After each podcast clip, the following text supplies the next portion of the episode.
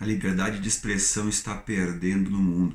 E se você é liberal ou libertário, você precisa agir agora para que ela volte a vencer ou para que, ela, que as derrotas dela sejam enfrentadas com sabedoria.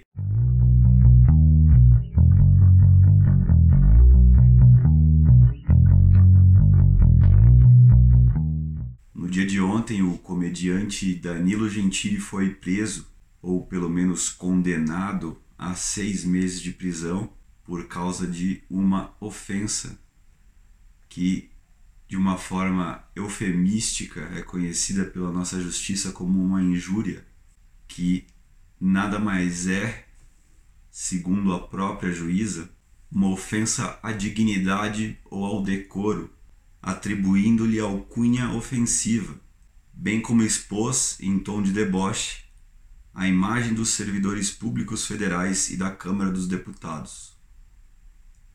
Sim, o Danilo ofendeu Maria do Rosário.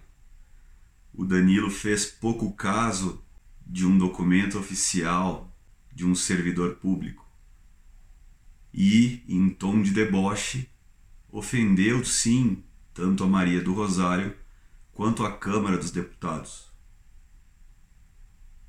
O Danilo fez o que cada um de nós deveria estar fazendo.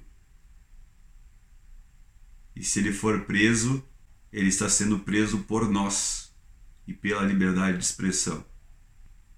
Ele não vai ser preso, porque prenderem o Danilo seria um tiro no pé do Estado que o Estado não pode dar no momento.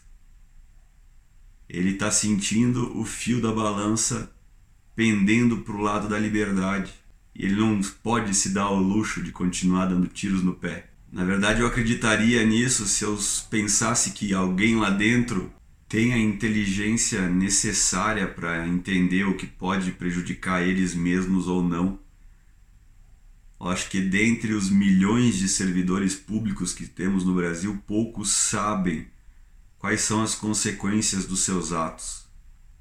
Quais são as consequências de uma lei positivista que eles passam. Talvez a maioria deles tenha boa índole no sentido de realmente acreditar que estão fazendo bem com o que estão fazendo, mas não estão. Ao interferir no mercado, ao criar mais uma barreira de entrada, ao criar mais um documento que precise, que seja necessário para abrir uma empresa, ao cercear a liberdade de expressão, você não está ajudando a população. Você está colocando mais barreiras para que a população possa ter mobilidade social. Um pobre, para abrir uma empresa, ele precisa ter o entendimento do que são contratos, do que são alvarás. O pobre mal sabe o que o que é o termo CNPJ, o que é o conceito de uma pessoa jurídica. Mas o pobre sabe sim o que os outros pobres da sua comunidade estão precisando. Pobre não é um ser irracional que precisa ser defendido. Ele é uma pessoa com menos oportunidades que precisa ser ajudada a sair dessa situação de menos oportunidades. Só ajuda ele deixando ele trabalhar. E você deixa ele trabalhar cortando burocracias, barreiras de entrada para entrar no mercado voltando ao caso do Danilo, sim, o Danilo ofendeu a dignidade e o decoro da Maria do Rosário. E quem disse que a dignidade da Maria do Rosário pertence a ela? Quem disse que a honra da Maria do Rosário pertence a ela? Quem disse que a reputação da Maria do Rosário pertence a ela? Esses conceitos abstratos não pertencem ao sujeito, não pertencem ao indivíduo pertence a um, um bom senso e à mente do coletivo. A minha reputação não me pertence. Eu vou para algum lugar, muitas vezes eu sou conhecido como o criador de memes, o gordo do novo, ou qualquer outra coisa que a, a minha reputação e o bom senso do coletivo preceda a mim. Eu posso tentar brigar com esse bom senso, falar: não, eu não sou nada disso, vocês estão errados. Mas são minhas ações que criaram essa reputação. Foi pelo fato de eu ser gordo e por estar, do no, estar no novo que eu sou conhecido como gordo do novo. Foi pelo fato de eu fazer meme, ser chamado pro Fantástico, o Fantástico colocar uma tagzinha de criador de memes embaixo, que eu sou conhecido como criador de memes. Essa é minha reputação pelas minhas ações do passado. Se eu quiser uma reputação melhor do que um criador de memes ou um gordo de um partido, eu tenho que fazer outras coisas novas para que a minha reputação seja diferente. E como a Maria do Rosário quer ser mais do que uma canalha, se a reputação dela é de ser uma canalha. Quando você manda prender ou inicia um processo contra um, um comediante que fez piadas ou que denunciou uma hipocrisia sua, você está sendo uma canalha.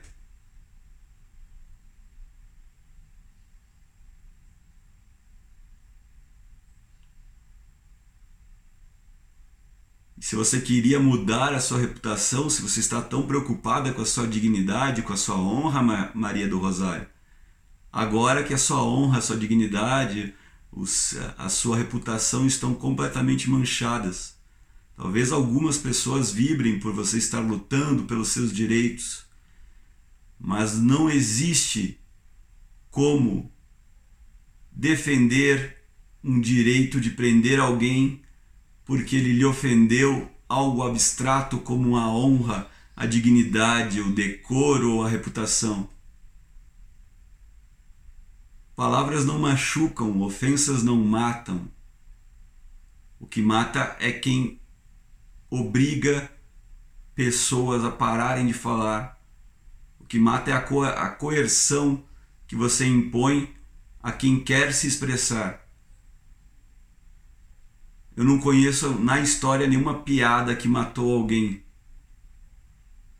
Uma palavra proferida que entrou no coração de uma pessoa e a matou. Pelo contrário, muitos piadistas, humoristas, pessoas que acreditavam na, na liberdade de expressão, ao proferirem as suas, as suas palavras, as suas piadas, as suas expressões, foram mortos por pessoas que não acreditam na liberdade de expressão. Eu acredito na liberdade de expressão. E eu vou falar o que eu acredito que seja necessário falar. Eu acho que a ofensa direta, chamar alguém de puta, não é o melhor caminho. Mas eu entendo quem parte para esse tipo de radicalismo expressivo, porque o ser humano é um ser emotivo, instintivo, que reage ao ambiente. Então, quando o Danilo está lá na boa, na casa dele, fazendo o trabalho dele, preparando o próximo programa da noite e recebe a porra de um documento dizendo que ele está sendo processado por fazer uma piada, eu entendo completamente que ele pegue a câmera, rasgue a porra do documento, enfie no saco e chame a pessoa de puta. É instintivo do ser humano reagir ao ambiente. Você tem que entender qual foi o contexto que o Danilo fez aquilo. Ele não fez aquilo do nada para chamar atenção, ele fez aquilo porque ele foi coagido a impedir de continuar a realizar o seu trabalho de comediante, de ativista pela liberdade de expressão.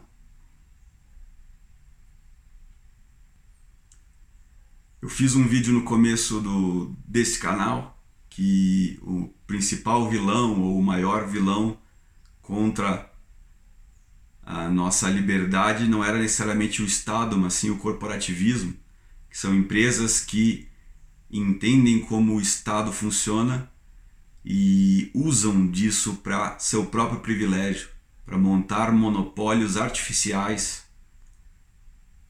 para colocar barreira contra concorrentes através do Estado. Mas pensando um pouquinho melhor, Talvez o maior inimigo não seja o corporativismo, mas sim a justiça positivista. Que são essas pessoas que entram no Estado e criam leis. Como você pode usar o argumento está na lei, temos que obedecê-la se a lei é alterada literalmente diariamente. Diariamente, milhares de leis são criadas no Brasil, em nível municipal, em nível estadual, em nível federal. Temos uma constituição gigantesca, uma colcha de retalhos jurídica que foi positivada. Não são direitos do ser humano que estão nela. São direitos que aquelas pessoas de 88 acharam que deveria, deveria ser colocado num papel. E depois todos assinaram e positivaram ela. Positivar é tornar verdadeiro, como se o ato mágico de falar que, é, que algo é verdadeiro torne aquilo verdadeiro. Não torna. Um conjunto de 20 indivíduos dentro de uma Câmara passando uma lei não torna essa lei verdadeira. A Constituição deveria funcionar para para nos proteger do poder coercitivo do Estado. Hoje ela é uma ferramenta que protege o Estado do povo, das pessoas. Então o tá na lei é um argumento péssimo. A escravidão estava na lei. Muito do que Hitler fez estava na lei.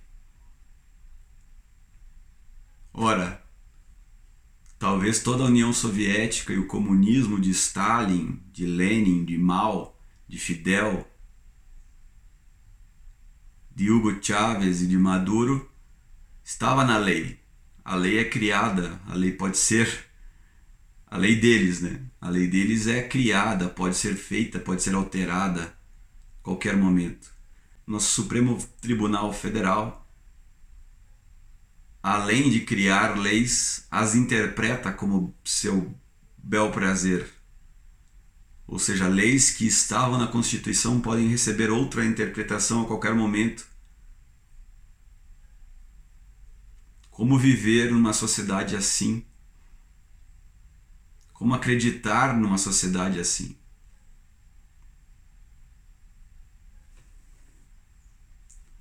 Hoje pela manhã 11 de abril, 6 da manhã, Julian Assange foi preso.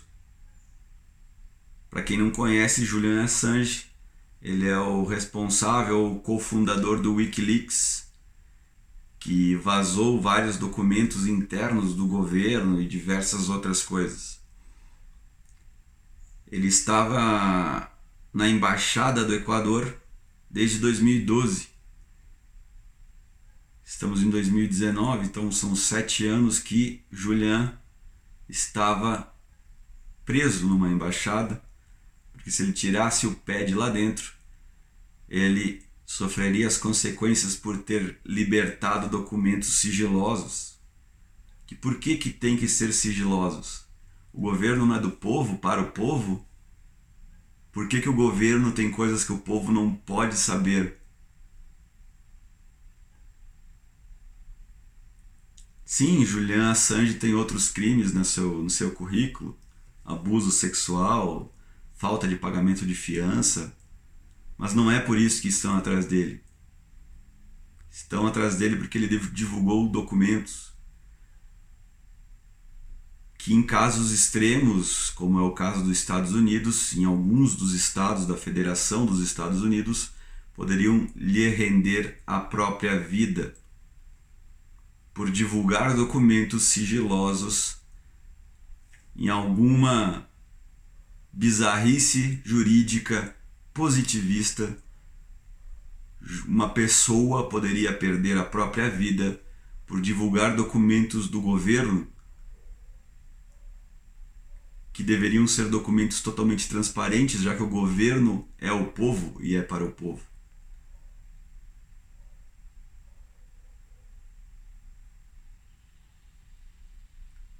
Danilo Gentili Julian Assange são guerreiros da liberdade.